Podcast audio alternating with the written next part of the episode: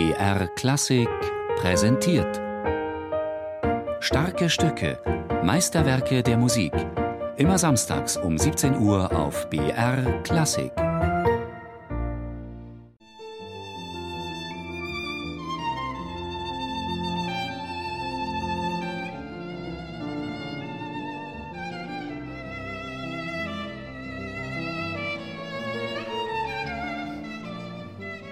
Ich habe die Sonate zum ersten Mal gespielt, als ich 15, 16 Jahre alt war.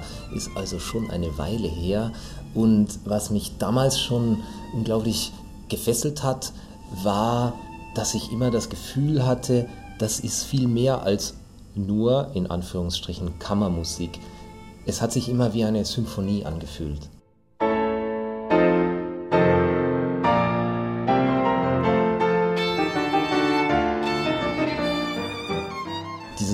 Symphonische, was natürlich auch durch die Vollgriffigkeit im Klavier zustande kommt, das ist, was diese Sonate so besonders macht im Vergleich zu der ersten und der zweiten. Dreimal hat Johannes Brahms seine Sommerferien am Thuner See verbracht, inmitten einer Seenlandschaft mit weiten Wiesen und malerischen Bergen. Jedes Mal kehrte er mit einigen frisch komponierten Meisterwerken wieder nach Hause zurück. Im Jahr 1886 komponierte er dort den ersten Satz seiner dritten Violinsonate. Zwei Jahre später schrieb er die übrigen drei Sätze. Dass die eindrucksvolle Landschaft um den Thuner See viel zum Charakter dieser Sonate in d-Moll beigetragen hat, das glaubt Linus Roth gerne. Im Alter von knapp 20 Jahren ist er selbst dort gewesen. Da bin ich meiner Professorin Anna Tschmatschenko in die Schweiz gefolgt zu einem Sommerkurs. Der war in Lenk wunderschöner Ort und auf der Rückfahrt, da kam ich relativ spät los von Lenk und fuhr am Thuner See vorbei.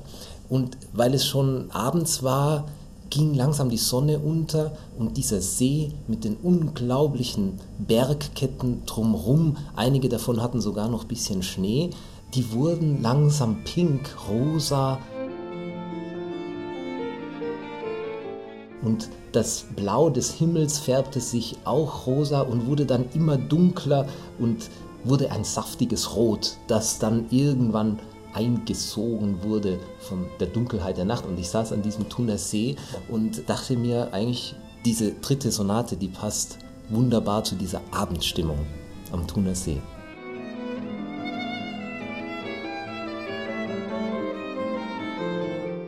Von seinen drei Violinsonaten hat Johannes Brahms nur die dritte mit einer Widmung versehen. Er schrieb sie für den Dirigenten Hans von Bülow, der ein Freund und großer Bewunderer von ihm war. Das Klavier spielt fast in der gesamten Sonate eine tragende Rolle. Im ersten Satz hat Brahms voll ausgenutzt, was das Klavier harmonisch zu bieten hat, und ihm auch einige Solopassagen zugeschrieben. Im zweiten Satz verändert sich auf einmal die Gewichtung. Hier folgt ein inniges Adagio, das ganz der Geige gehört. Darin kann sie wunderbar ihre Stärken entfalten. Das Klavier hält sich im Hintergrund und steuert diskret seine Harmonien bei.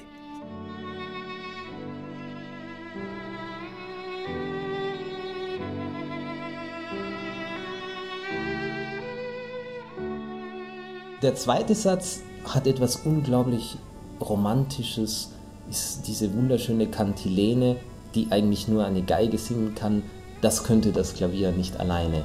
Er hat also die Geige genau dafür benutzt, wofür sie eigentlich ist, für das Lyrische, für das Singende.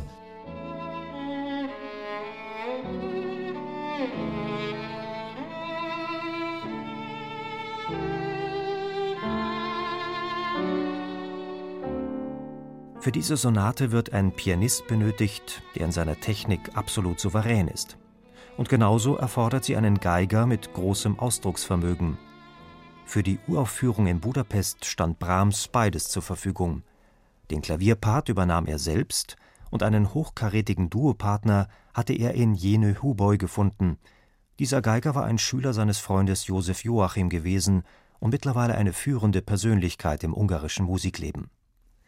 Am 21. Dezember 1888 spielt er diese erste Aufführung der Sonate mit Brahms zusammen aus dem Manuskript.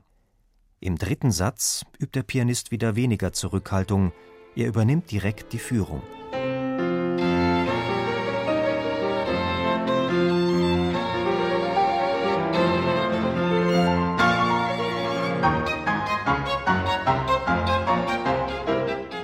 Der dritte hat etwas sehr Melancholisches und hier wird auch ganz besonders deutlich, dass er vom Klavier aus gedacht hat, denn hier ist eigentlich die Geige mehr Begleitung für das Klavier.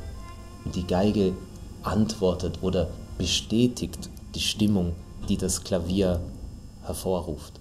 Das Besondere an der dritten Brahms-Sonate ist für Linus Roth, dass sie die einzige ist, die vier Sätze hat, also genauso viele Sätze wie die Sinfonien des Komponisten.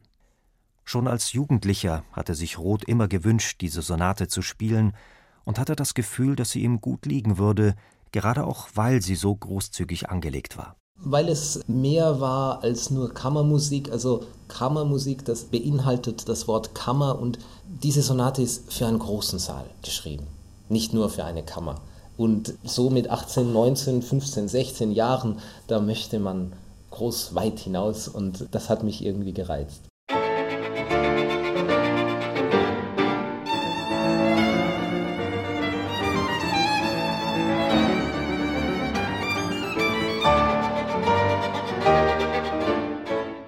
Hatte Linus Roth auch den Ehrgeiz, den vierten Satz so schnell und aufgewühlt erklingen zu lassen, wie Brahms es mit seiner Tempobezeichnung vorgibt: Presto agitato.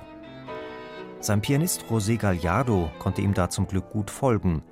Mit ihm studierte er so gut wie jedes Duowerk gemeinsam ein.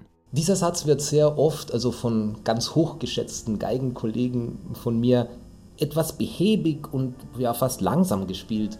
Und wir sind eigentlich drauf gekommen, es sollte eigentlich ein furioses Finale sein. Fast so ein Rausschmeißer am Ende eines Konzertes. Und da sind wir eigentlich sehr glücklich damit geworden, mit dieser Idee. Und ich meinerseits sehr glücklich mit José Gallardo, weil er das technisch und musikalisch umsetzen kann. Oft habe ich dann andere Geigerkollegen gefragt, ja, wieso spielst du das eigentlich nicht presto? Wieso spielst du das so langsam? Ja, der, der, der Pianist, der meinte, das sei besser. ja, und in diese Bedrängnis bin ich nicht gekommen.